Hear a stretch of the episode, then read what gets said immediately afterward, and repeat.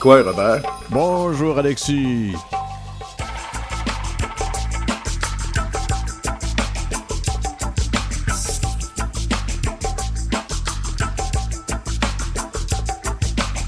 Alexis, euh, la santé, ça revient-tu un peu? Ben, ça revient un peu, mais quand même pas assez pour que je puisse être avec vous autres en studio, euh, malheureusement. Mais bon, on a quand même des invités intéressants aujourd'hui. On va avoir Marco Collin, qui est comédien, auteur, metteur en scène et cofondateur des productions Menu Takuan. On va avoir notre chroniqueur Eric Pouliot-Tézel qui va être avec nous. Et avec nous actuellement, il y a cette grande violoniste qui s'appelle Tara Louise Montour. Vous êtes là? Oui, je suis là. Bonjour. Quoi? Je me, souviens très bien de vous. Je ne sais pas si vous vous souvenez de moi, mais je vous, souviens, je vous souviens de vous lors de votre passage à l'ensemble d'Amati où j'étais animateur. Oui, oui. ça fait quelques années. Ça fait, ça, fait un bout, ça fait un bout de temps déjà. oui, oui. Depuis ce temps-là, il y a eu une très, très belle carrière qui s'est euh, décidé pour vous, qui s'est euh, épanoui un peu partout, aux États-Unis et ailleurs dans, le monde. Euh, violoniste, quand on vient de Kanesatake, pas Kanesatake, vous venez de Kanawake, vous. Vous êtes, vous êtes Mohawk, Tara Louise. Il n'y en a pas beaucoup des musiciens de musique classique euh, d'origine des Premières Nations, hein? Eh bien, ça, ça s'en vient. Je dirais que on commence à en avoir plus des jeunes musiciens en entraînement. Mais euh, oui, de ma génération, je pense que je suis une des, une des premières. Comment se fait-il que vous avez commencé ça nécessairement jeune? Le violon ne peut pas commencer ça tard dans la vie. Euh, qu'est-ce qui vous a porté à étudier le violon euh, à ce moment-là? C'était vraiment pas plus porté que ça, c'était pas une mode de l'époque, là? Non, c'est vrai, c'est vrai. Mais, mais là, c'est ça, j'avais j'avais trois ans. Et puis, euh, ma mère me faisait écouter des, différentes musiques, même à la radio, des enregistrements, des disques qu'on avait dans le temps. Et euh, elle me disait, c'était quoi l'instrument qui jouait? Alors, euh, ah, on écoute un piano, là, on écoute du chant, on écoute, ah, c'est une flûte, et ça c'est un, ça c'est un xylophone, et puis ah, voilà, on a un violon. Puis c'est là que ça m'a, ça m'a vraiment pris quand j'ai entendu le son du violon j'ai eu une grande réaction et c'est moi. Et on trouve, on avait trouvé facilement un professeur ou une professeure à Kanawake pour étudier le violon à cet âge-là?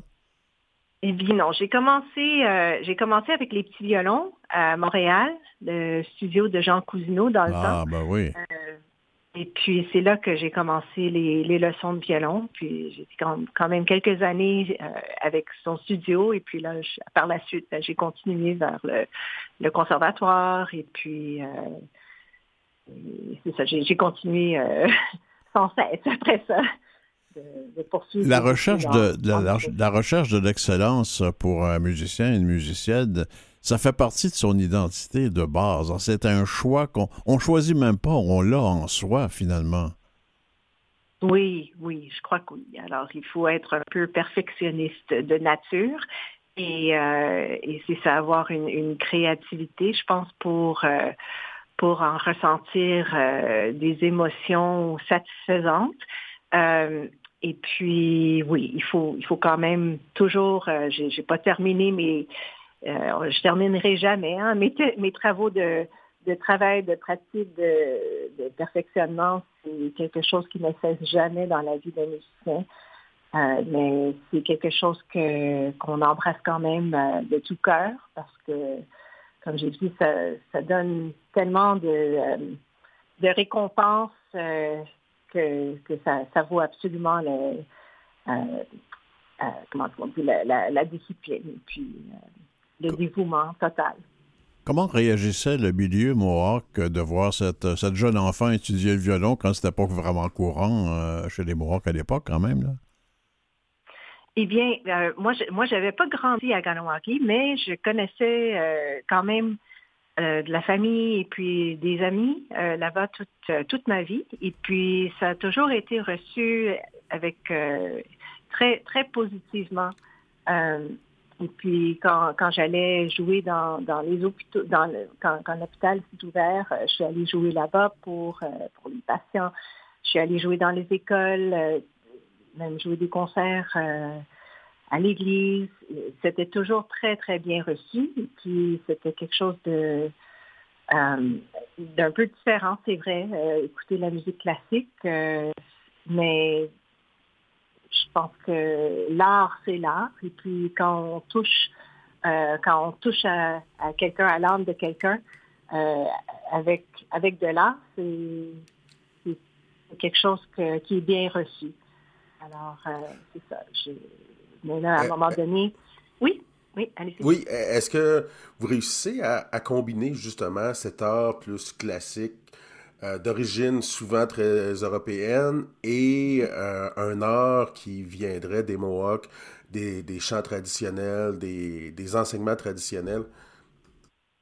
Oui, oui, ben c'est tout justement où je m'en allais avec ça. C'est que euh, à un moment donné, là, je pensais que ce serait ce serait bien de faire de, faire créer des pièces, de, créer des œuvres qui feraient une combinaison, qui mettrait tout ensemble, hein, le, mon jeu au violon et puis euh, l'entraînement que j'ai reçu pour pouvoir jouer euh, et pour pouvoir bien jouer le violon et maintenant d'essayer d'introduire des idées, des thèmes autochtones euh, dans ce jeu-là. Ça, ce serait vraiment intéressant et puis c'est quelque chose que, que je voulais faire quand même depuis assez longtemps. Et c'est ça, il y, a, plus qu'une vingtaine d'années que, en effet, c'est ça que j'ai fait. J'ai commandé, euh, j'ai commandé des œuvres. J'ai commandé la première œuvre d'un compositeur québécois, Régent Levasseur. Euh, on avait trouvé une, très belle chanson autochtone qui s'appelait Farewell to the Warriors ou Adieu aux guerriers. Et euh, c'est ça, on a adapté cette chanson-là qui était euh, qui était dans le, même public quand même, qui n'était pas une musique interdite de jouer en public. Euh, mais c'était tellement, c'était tellement un beau thème que on, on, peut faire quelque chose avec ça. Alors, euh, c'est ça, on a travaillé ensemble quand même presque un an pour, pour bien développer cette idée musicale et, la sonorité qu'on voulait pour transmettre ces belles idées de, de thèmes autochtones. Est-ce que vous l'avez joué euh, un, peu partout, cette, euh, cette pièce, Farewell to the Warriors, Adieu aux, guerriers? Oui, oui, oui. Je l'ai joué à, travers le Canada et euh, aussi aux États-Unis. et c'est ça, j'ai joué dans des, dans des salles de concert au milieu à, à l'automne et puis aussi dans des, dans des milieux autochtones. Et ça a été très bien reçu dans, dans tous les milieux que, que j'ai pu jouer cette pièce. Euh, je trouve que c'était c'était quelque chose que le peuple autochtone reconnaissait et pouvait vraiment saisir euh, euh, et puis apprécier d'une autre d'une autre façon que, que la, la musique se fait jouer et que les très, très belles idées, les très belles thématiques puissent se faire exprimer, mais d'une autre façon, d'une façon peut-être euh, plus moderne, vu que le violon, c'était ma voix, c'était mon instrument, et puis euh, euh, ça a été très bien reçu, et puis très bien reçu aussi dans, dans les dans les, les publics allochtones. Je sais que le violon est très présent chez les métis, il est très présent aussi chez euh, beaucoup de peuples, comme chez les Algonquins, où on fait de la jig, où on a acquis euh, la, la, mm-hmm. jig de, de, beaucoup de peuples euh, comme les Irlandais. Est-ce que c'est quelque chose que vous avez vu, vous, dans votre nation, la présence du violon qui a été accueilli comme ça? pas autant. Mais euh, un peu, oui, oui, absolument. J'ai j'ai des tantes et des oncles qui, qui jouent un peu du, violon, plus euh, du style violonneux et euh, plus des, des musiques, comme on dit, irlandais, un peu des G. c'est ça, on, a, on a toujours le, le goût de, de, se rassembler puis de faire de la musique ensemble. mais je pense que c'est pas extrêmement courant en tout cas à, Ganawagi, je ne connais pas beaucoup de monde qui, euh, qui joue ce style de musique nécessairement. Est-ce qu'il y a d'autres compositeurs qui ont semblé intéressés euh, à la, aux sources, aux, sources euh, autochtones pour euh, composer de la musique, autre que, que Régent Levasseur, par exemple? eh bien, pour, pour moi, pour mon répertoire, j'ai, j'ai aussi approché le compositeur canadien de, de l'Afrique du Sud, Malcolm Forsyth. et puis, il, s'est intéressé beaucoup, beaucoup. Il a pris énormément de temps à, faire ses recherches et à, connaître euh, les traditions, les musiques, les sonorités euh, autochtones. Et on a travaillé ensemble quand même beaucoup. On est allé à, Banff faire un, stage là-bas pour travailler ensemble. Il m'a écrit un concerto, alors pour violon et orchestre symphonique. Hmm.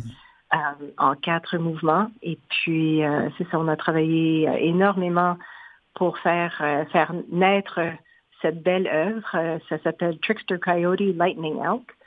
Et puis, c'est ça, je suis très fière de cette œuvre aussi. Est-ce qu'on va, est va l'entendre quelque part un jour?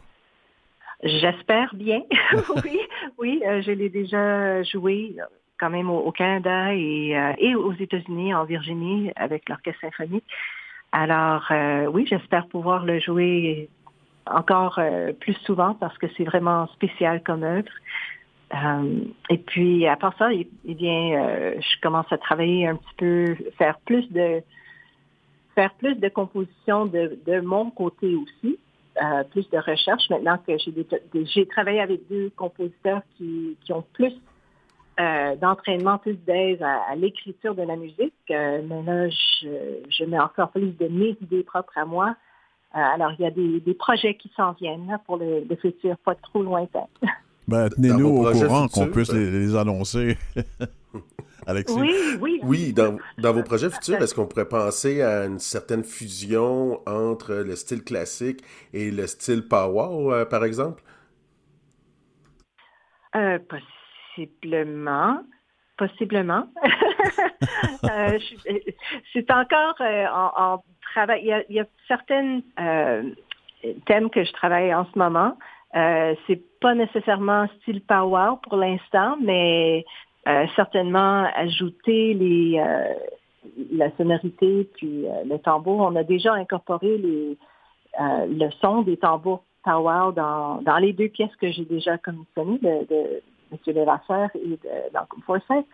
Mais euh, la pièce qui s'en vient, je pense que ce serait moins power, plus, euh, plus lyrique. Oui. Mais oui. Tara Louise, est-ce que, est-ce que, est-ce que vos racines Mohawk euh, apportent quelque chose à votre métier de musicienne classique? À mon métier? Eh ben, le fait d'être musicienne et d'origine Mohawk, d'origine Mohawk, est-ce que c'est un atout et quelque chose que d'autres n'ont pas, qui ne sont pas ses origines? Je dirais que oui. mais, euh, de leur savoir quoi, c'est difficile. C'est ça. Ben, pour moi, c'est important parce que ça fait, ça fait partie de, moi, qui je suis, hein, de mon, mon make-up. Euh, et puis, euh, j'ai beaucoup de choses à apporter à la scène. Et au milieu de la musique, mais, mais oui, ça, ça en fait quand même une grande partie pour moi parce que je, je, me sens très euh, attachée. Euh, j'ai quand même des, belles connexions euh, à mes racines. Et en tant que musicienne, eh bien, je suis violoniste, entraînée classique ouest la musique la musique européenne et puis euh, c'est ça. Pour moi, ce serait bien de pouvoir mettre ensemble tout cet, entraînement, tous les, euh, tout ce que j'ai acquis euh, avec mes, travaux traditionnels classiques. Et puis. Ben, Tara Louise, mon tour, on a, on a bien entendu vos propos, votre voix. On va entendre maintenant votre violon dans cette œuvre que vous avez commandée à Régent Levasseur qui s'appelle L'adieu aux guerriers. On en écoute un bon extrait et merci infiniment de votre présence à l'émission. Merci beaucoup. Au revoir.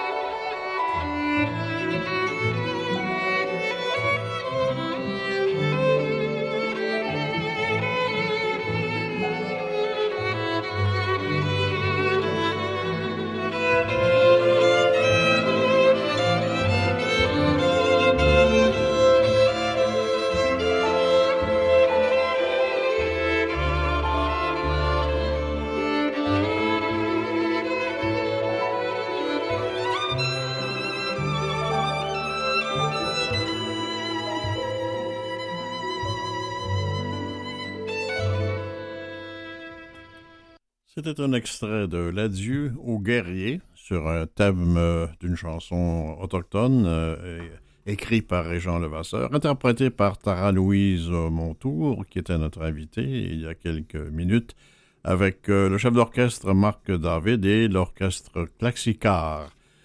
Très très bel enregistrement. Mais là, Alexis, on a notre chroniqueur préféré avec nous. Ben oui, il va venir nous parler des services juridiques pour autochtones en communauté et hors communauté. Puis des quelques lacunes qui, entourent cette situation-là. Quoi, Eric? Oui, ça va bien. Oui, toi? Bien sûr. Donc, euh, oui, c'est ça, les, euh, les, les, euh, les, thématiques que je, que je voulais aborder, en fait, les problèmes litigieux concernant les avocats, parce que souvent, les avocats, en grande partie, offre le service au conseil de bande.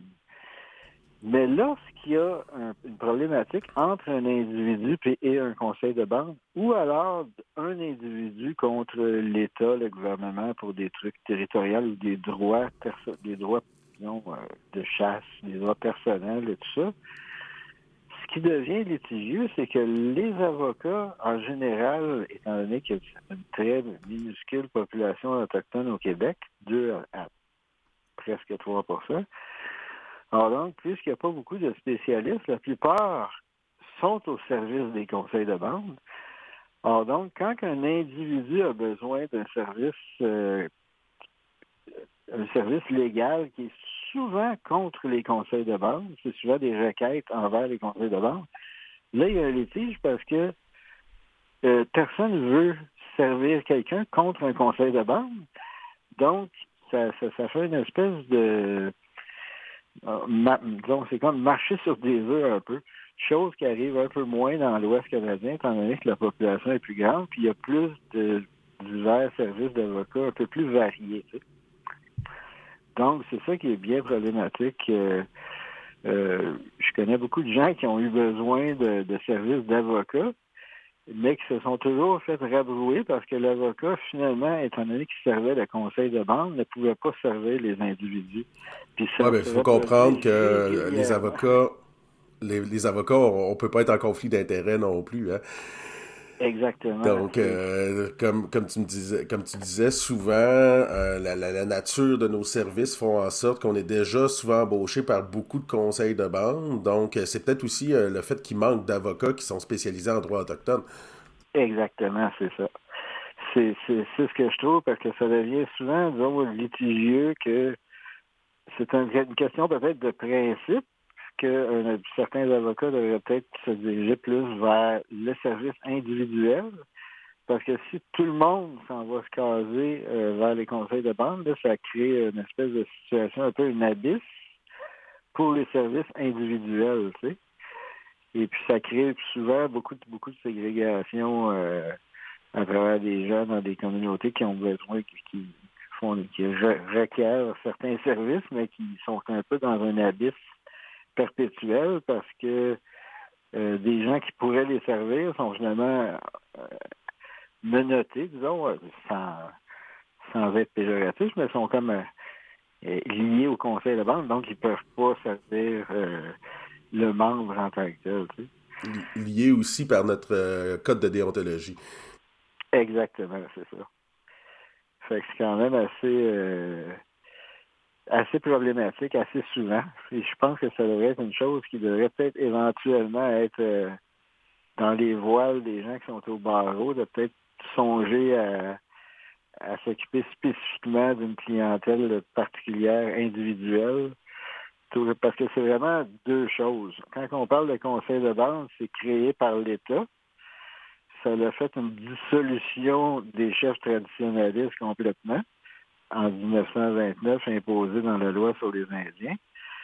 Ça a débuté tout ça en 1880.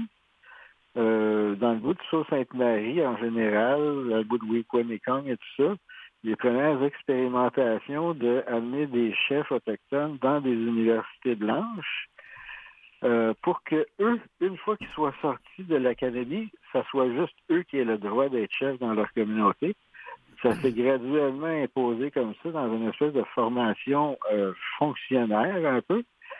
Et puis en 1929, suite à des, des, euh, des crises avec les chefs traditionnels dans les communautés Mohawk, surtout du bord de Brantford en Ontario et tout ça, étant donné qu'un seul chef, ça fonctionne pas dans les communautés iroquoises, puisque c'est des chefs de clan.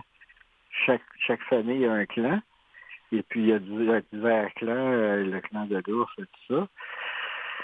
Donc, euh, l'organisation traditionnelle des chefs et puis de la gérance d'une communauté traditionnelle est complètement bafouée par l'État qui a créé la loi sur les Indiens, qui impose un seul chef et puis dorénavant un chef qui a reçu une formation de l'État occidental, tu sais. Alors là, ça devient vraiment très, très problématique. En plus, ils ont profité de cette période-là où les premières écoles résidentielles débutaient en 1890 à peu près. Euh, au Québec, ça s'est développé dans les années 30. Mais en Ontario, ça avait tout débuté en 1890 à 1901. C'était bien parti. Le bal était bien lancé du nom de Ottawa au Grand Lac pour les écoles résidentielles puis pour le, la réorganisation à l'occidental de comment gérer les communautés. Et puis, ça s'est graduellement euh, étalé jusqu'au Québec et tout ça. Donc voilà, c'est vraiment littéralement une reconstruction administrative complète sous le joug d'un portrait, disons, euh, occidentaux-académique européen qui a fait, euh, qui a complètement dilapidé les organisations sociétaires, culturelles propres à chaque nation. Donc c'est une imposition et puis, c'est probablement l'impasse la plus majeure, c'est que c'est devenu normal dorénavant. Les gens trouvent ça normal, la gérance des conseils de base imposés par l'État. Ça a pris quelques générations avec les écoles résidentielles. Ça a vraiment mélangé beaucoup, beaucoup, beaucoup de gens. Et puis maintenant, c'est la norme. C'est normal de travailler comme un fonctionnaire dans la société d'État gouvernementale en tant que euh, chef ou fonctionnaire, c'est un peu comme le fonctionnariat en réalité. Donc, c'est de l'intégration vers le fonctionnariat qui a été imposé. Et puis, c'est euh, une impasse qui est un peu complexe parce que, disons qu'il y a beaucoup de gens qui s'en vont dans les milieux académiques et tout ça, euh, finissent par normaliser cette imposition de ce système-là et c'est finalement devenu normalisé pas mal dans toutes nos communautés, dans les organisations des conseils de base, puisque les systèmes traditionnels euh, sont souvent oubliés dorénavant suite aux écoles résidentielles. Eric, euh, oui. J'ai, en terminant, j'ai peut-être une petite réflexion. Euh, j'ai souvent eu à réfléchir là-dessus comment on peut faire en sorte que la justice soit accessible à tous. Est-ce que tu mhm. penses que la création euh, de l'aide juridique, un peu comme on voit pour monsieur, madame, tout le monde, mais spécialisée pour autochtones, pourrait être une, alternative? Parce que d'un côté, tu sais, on a, euh, oui, les avocats qui vont desservir les conseils de bande, mais euh, pour que les, individus puissent avoir une défense adéquate, il ne faudrait pas faire en sorte de mettre en place une forme d'aide juridique? Ah oui, complètement. Et puis ça me fait penser aussi comme au système du, de Yukon, le système euh, au territoire du Nord-Ouest, où au Yukon, un premier système juridique autochtone intégral qui a été lancé, euh, je pense, dans les années fin 90. Espérons que ça va nous arriver parce que là, nous, on n'a plus le temps, mais la prochaine fois, on va le fonder, cet organisme-là. La prochaine demi-heure s'en vient. C'est pas mauvais non plus. Vous écoutez Coué Bonjour avec Robert Blondin et Alexis Wawanalwat. Avec nous pour cette euh, autre euh, demi-heure, hein? on a un invité mm-hmm. intéressant, comédien, auteur, metteur en scène. Marco Collin, bonjour. Euh, quoi? Ah. Quoi? Hey, il s'en passe des affaires de par chez vous, là. Hein? La pièce de théâtre euh, Machinicon, je ne sais pas si je la prononce comme ça veut dire le livre. Il faut nous raconter ça un peu parce que là, ça manque pas de questions autour de ça. Ben, tout d'abord, c'est un processus d'écriture qui a commencé euh, il y a au-delà de quatre ans. Ça, ça a ralenti un peu à cause de la COVID, évidemment. Mais donc, on est rendu maintenant à être sur scène. Donc, euh, Machiniken, c'est l'histoire d'une grand-mère qui va remettre un livre à sa petite fille. Ce livre-là a été écrit par son fils qui a disparu euh, il y a 20 ans. Donc, elle a décidé de lui donner à son 20e anniversaire et tout autour de, de, ce sujet-là. Bien sûr, ça parle de, je dirais, de famille, de secret de famille, d'identité, parce que c'est une famille mixte. Il y a des Québécois et des Autochtones qui se côtoient dans cette histoire-là.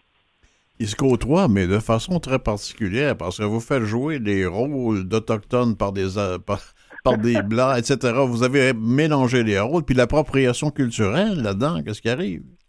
Ben, moi, quand on parle d'appropriation culturelle, je penserais pas que c'est de l'appropriation, puisque c'est mon histoire. Je suis amérindien.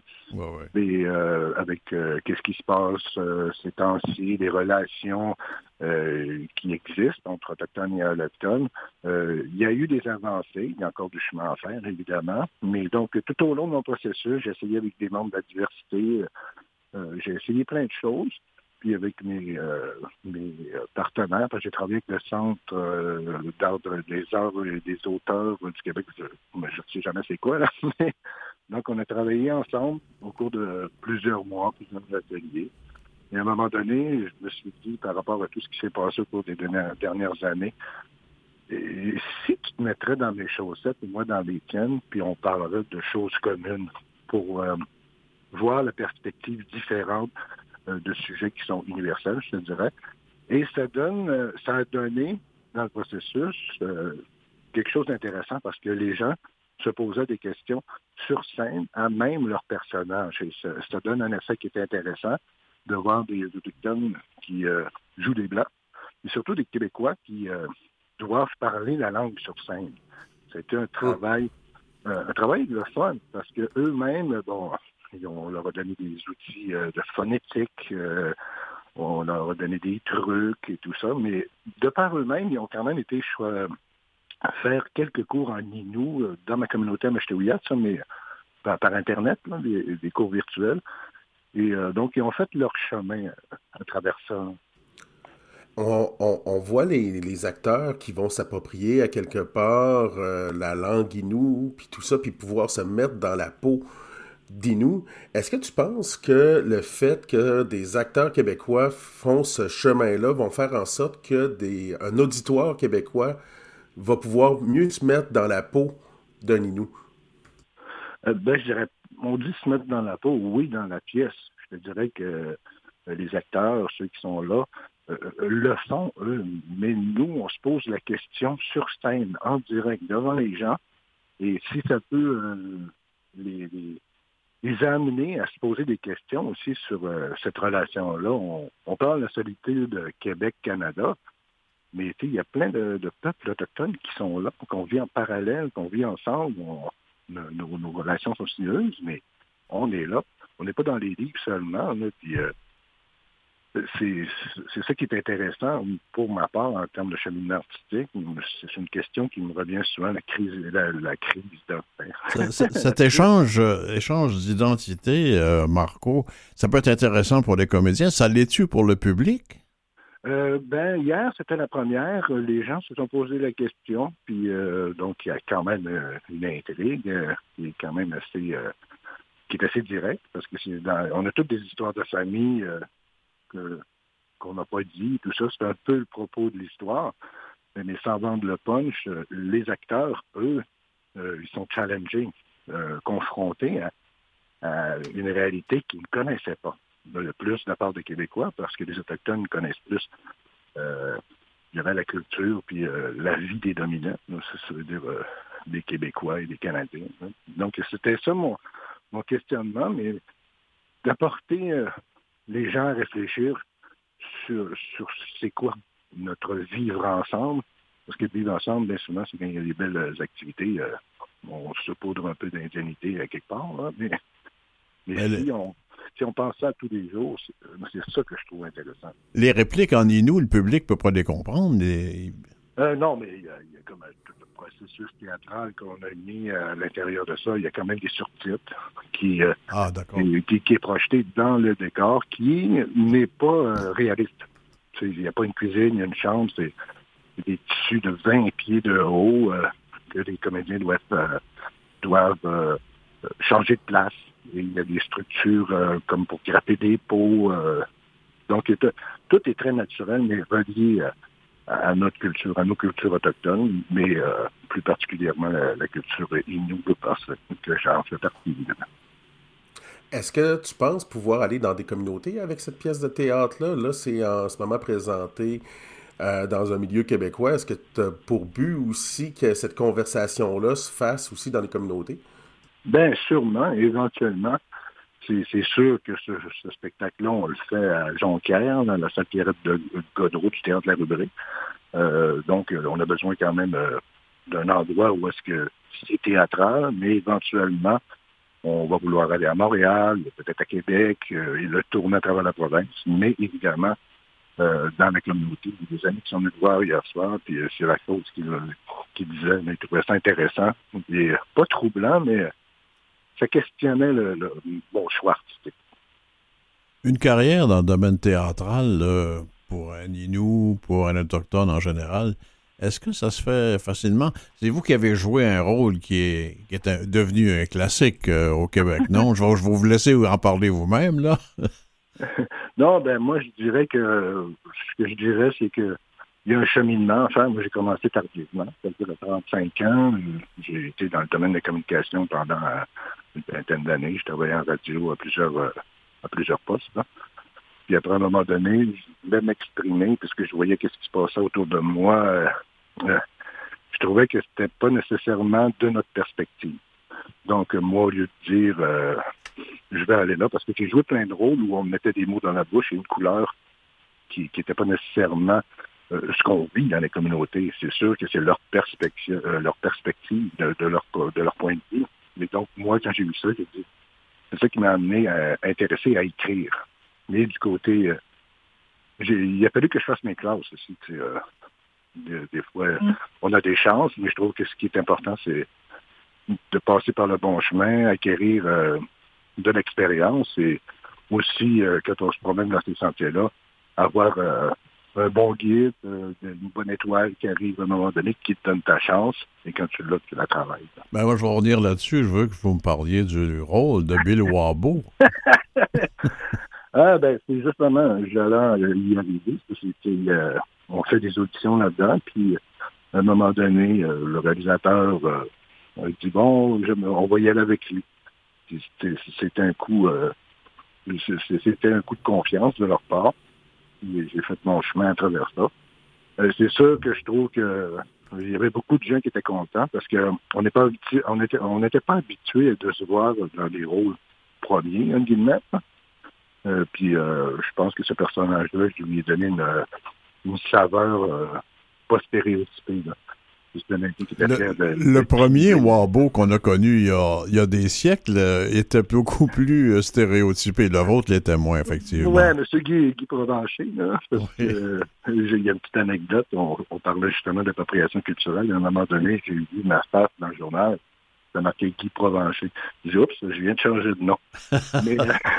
non, mais c'est même quand je jouais, je discutais avec mes, collègues, euh, mes acteurs, puis on me posait des questions. Puis je pense que c'est en se côtoyant, puis en parlant des vraies choses, parce que des fois, ce qui est véhiculé, euh, c'est seulement à la surface. Puis, euh, mais quand, quand on entend une discussion plus profonde, c'est là qu'il y a des échanges de part et d'autre. Hein.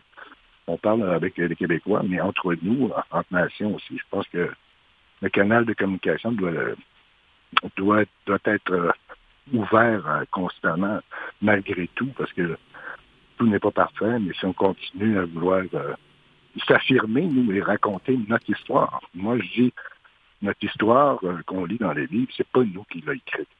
Donc, racontons-nous. Puis ce que j'aime, ce que je vois, autant des jeunes, des moins jeunes, il y a une effervescence au niveau des arts, de plein de domaines, parce que les, les gens veulent justement se décrire, se parler d'eux-mêmes, de qui ils sont, puis euh, ça passe par euh, prendre notre destin en main, c'est-à-dire de, se raconter nous-mêmes.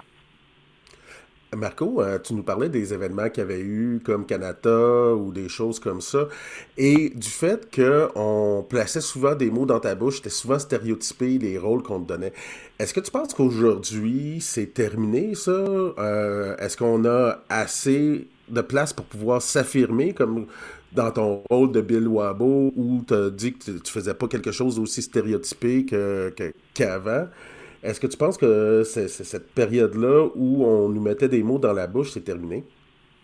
Euh, ben, quand je dis mettre des mots dans la bouche, euh, c'est euh, la façon dont on comprend l'histoire, dont on comprend l'histoire. Moi, je respecte beaucoup les auteurs pour ça, parce que c'est selon leur vision à eux. Mais c'est également en discutant avec eux de dire, moi, des fois, je suis capable de dire, non, je dirais pas ça. Je dis pourquoi? Parce que ça n'a pas de du bon sens. je dirais pas ça. pour ce qui est de Canada et de Slave, on s'est assis avec M. Lepage et Mme Mouchkine. Euh, tout, allait bien. Il y avait des choses qui ont été dites qui, qu'il fallait qu'ils soient dit dans un contexte de discussion qui était correct. Mais après ça, tout ce qui s'en est suivi, moi, j'ai jamais compris. Peut-être que je n'étais pas à la même réunion que tout le monde, mais on s'est rencontrés. j'ai eu l'occasion de... On a joué dans le théâtre de Robert, on s'est parlé après, euh, notre compagnie, Mme Dagla, on est allé jouer un show là-bas. Puis euh, quand je suis allé en Europe, j'ai eu la chance d'aller discuter avec Mme Mouchkine aussi on a dit, euh, s'il y a eu des... Il y a peut-être des choses qui ont mal été faites en, amont. C'est pour ça qu'il y a des gens... Puis je peux comprendre qu'on peut être... Euh, qu'on peut être en colère des fois de la manière qu'on dit les choses. Si le travail n'est pas bien fait en avant, puis on voit euh, quelque chose qui n'a pas de bon sens, c'est normal de réagir.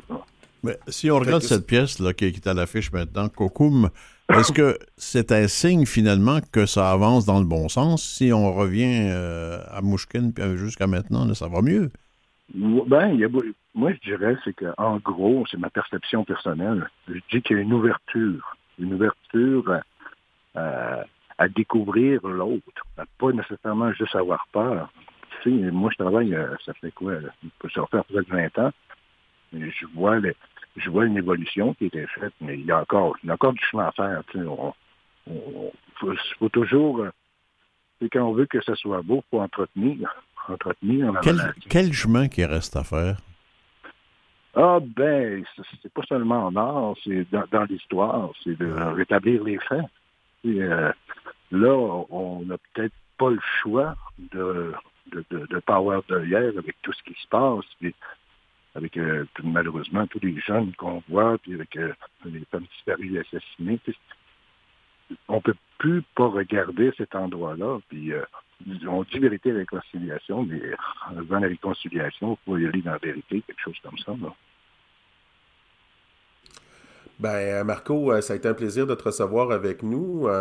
J'ai bien hâte de, voir ton projet. Puis j'imagine qu'il va y avoir d'autres projets pour les productions Menuna Taken. QN. Oui, mais nous, on était à quoi? Mais justement, nous, nous, on était à, on était à Jonquière. Si vous êtes dans le coin, venez. C'est la salle Pierrette de euh, Godreau euh, du Mont-Jacob. On est là jusqu'au 19 mars. Mais, mais aussi, on a une autre pièce. Euh, la COVID, la COVID étant, euh, tous les projets redémarrent. Et on a un autre spectacle qui est au euh, Monument National présentement. ça commence ce soir jusqu'au 6, c'est Outeil, c'est le témoignage d'un survivant des pensionnats. Donc, euh, notre compagnie produit ça. C'est euh, mon collègue de la compagnie, Xavier Huard, qui J'en ai, vu, j'en, ai vu des j'en ai vu des extraits, ça semble extrêmement attachant et bien fait. Hein. Oui, oui, puis tu sais, ce qui arrive, c'est quand on parle de ces sujets-là, quand ça vient de l'intérieur, il y a un travail que j'ai fait. Moi, je suis allé voir des gens qui ont été dans les pensionnats, des familles qui, euh, qui étaient autour de moi, mais dans nos familles, il y en a toutes plein de choses aussi. Mais je pense que le côté humain fait que les gens sont curieux. malgré tout ce qui se passe en ne faut pas arrêter, je dirais, de, continuer à, s'affirmer, malgré, malgré les malgré. puis euh, rester fort, puis avoir de l'empathie euh, envers ceux qui n'ont pas la chance d'avoir la voix qui porte. Donc c'est un petit peu, un petit peu, pas une mission, je dirais, mais un devoir pour nous qui, des fois, avons l'occasion de pouvoir euh, parler de nous. Là. Dans la tradition, euh, dans la tradition française, avant une pièce de théâtre, on dit merde, euh, en est nous, on dit quoi? Ah, moi, nous autres, on dit, mais je, te maille. je ne traduirai pas en français. merci, merci beaucoup, Marco Collet. Merci. Chicken Smitten.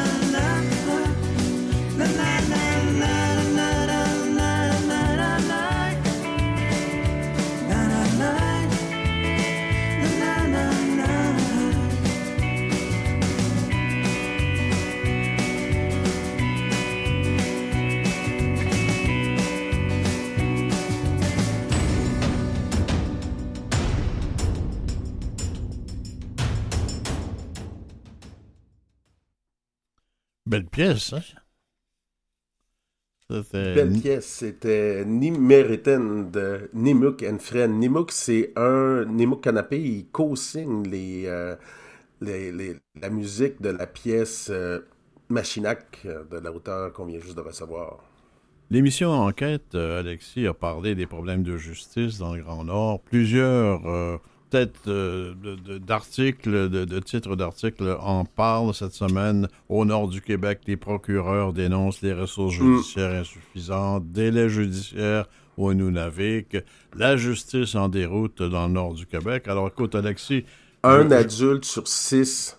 Un adulte sur six est judiciarisé au Nunavik. un sur six? Ça ferait plus d'un million de personnes si on mettrait ces chiffres-là à l'ensemble de la population du Québec. Qu'est-ce qui se passe? Qu'est-ce qui se passe? Euh, ben, comme on l'a souvent dit à l'émission, il y a tout ce qui est de des traumatismes intergénérationnels et on n'a pas su adapter la justice à la réalité des Inuits. Pourtant, comme je le disais la semaine dernière, on a un exemple qui fonctionne quand même relativement bien avec des Inuits, avec un code de criminel euh, groenlandais qui est spécifique à, leur réalité. Euh, Il y a un, ancien procureur de la couronne qui a écrit un livre justement là-dessus, comment on, on est passé à côté de la traque quand, quand, quand c'est justement d'adapter cette justice-là. Puis c'est pas comme s'il n'y avait pas des solutions qui étaient présentes, qui existaient. On a l'exemple groenlandais, puis juste un petit peu plus au sud, euh, avec le système de justice CRI qui, réussit à avoir des particularités puis à faire valoir les particularités CRI, on a des exemples qui fonctionnent. Est-ce que c'est encore, comme d'habitude, une question de volonté financière, une question de volonté politique? Moi, je me pose la question. Est-ce que c'est une question aussi d'une façon, d'une philosophie de concevoir la justice dans des milieux culturels si différents? Euh, oui, mais le système de justice canadien est déjà supposé d'avoir en son sein l'idée de réhabilitation. Mais on est, on est à fond hein, dans la, la, la, la perspective de punir, punir, punir, punir. Mais bon, est-ce que on prend en compte réellement le passé de ces personnes-là, puis est-ce qu'on met en place les moyens pour euh, se faire? Tu sais, euh, on, on regardait dans les articles juste comment on n'a pas les moyens d'avoir un minimum de confidentialité quand on est avocat là-bas, puis on peut pas avoir un endroit pour pouvoir parler en privé avec son client. Ouais. Il faudrait juste commencer par la base, là, puis après ça, d'avoir des, des locaux qui ont de l'allure, puis comment on peut mettre en place un justice, un système de justice qui va ressembler aux valeurs inuites. Est-ce qu'on peut aller dans la réflexion jusqu'à penser que quand quelqu'un est déclaré coupable, chez les Blancs, c'est c'est clair, là, il est, il est coupable, il est puni, ça, ça s'arrête là, ou à peu près. Euh, Est-ce que chez les populations autochtones, on peut dire que finalement, la réhabilitation fait partie de leur culture ancestrale et qu'il y a une partie de leur culpabilité qui peut être imputable à l'exploitation qu'on a fait d'eux, à la colonisation et tout ce qu'on voudra? Ben, c'est un peu qu'est-ce que la règle Dieu est venue dire. Euh, quand on a de- des, des, des détenus, des prévenus autochtones, on est supposé d'avoir des rapports présententiels qu'on appelle des rapports gladus. Les rapports gladus, justement, sont, ont pour but, une fois que le, prévenu est déclaré coupable, au moment de, de, de, de- faire sa sentence, d'établir c'est quoi le passé de cet individu-là, puis aussi de sa nation.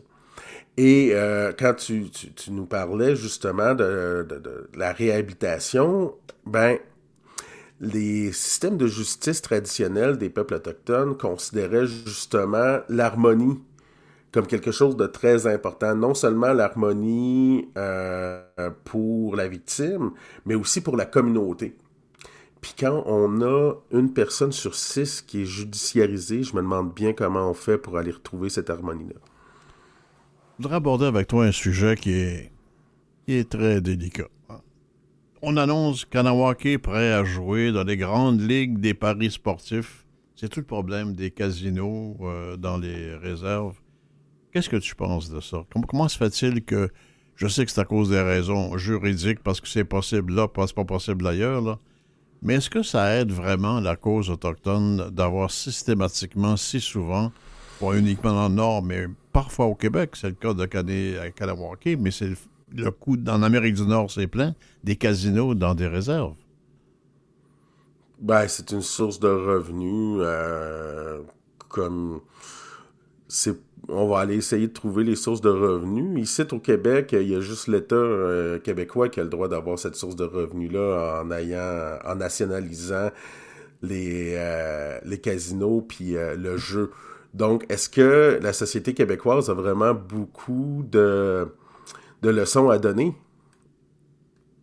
Ben, si on regarde les gens qui dépensent à la loterie, quand tu vois les files dans les centres d'achat de gens d'un certain âge qui, presque quotidiennement, euh, achètent des billets de loto, ou que tu vas dans une pharmacie, par exemple, puis c'est très très long passer à la caisse parce qu'il y a une madame après l'autre qui considère que c'est pas une caisse mais un casino, puis qui gratte des gratteux, là. On n'a rien, à, on n'a rien à reprocher à personne. Ben, euh, non, ben c'est ça. C'est Moi, je suis bien ambivalent là-dessus. Euh, D'un côté, quand j'ai eu à, à être décideur dans, ma communauté, ben, je voulais quand même laisser la chance aux coureurs de pouvoir nous montrer qu'ils étaient capables de faire les choses correctement, puis qu'ils pourraient euh, avoir des redevances intéressantes pour la communauté. On est tout le temps dedans ce, paradigme-là où on nous dit Ah oui, vous, les Premières Nations, vous coûtez cher à l'État. Puis de l'autre côté, comment on fait justement pour se sortir de, de- ce, ce- paradigme de dépendance financière en- envers l'État?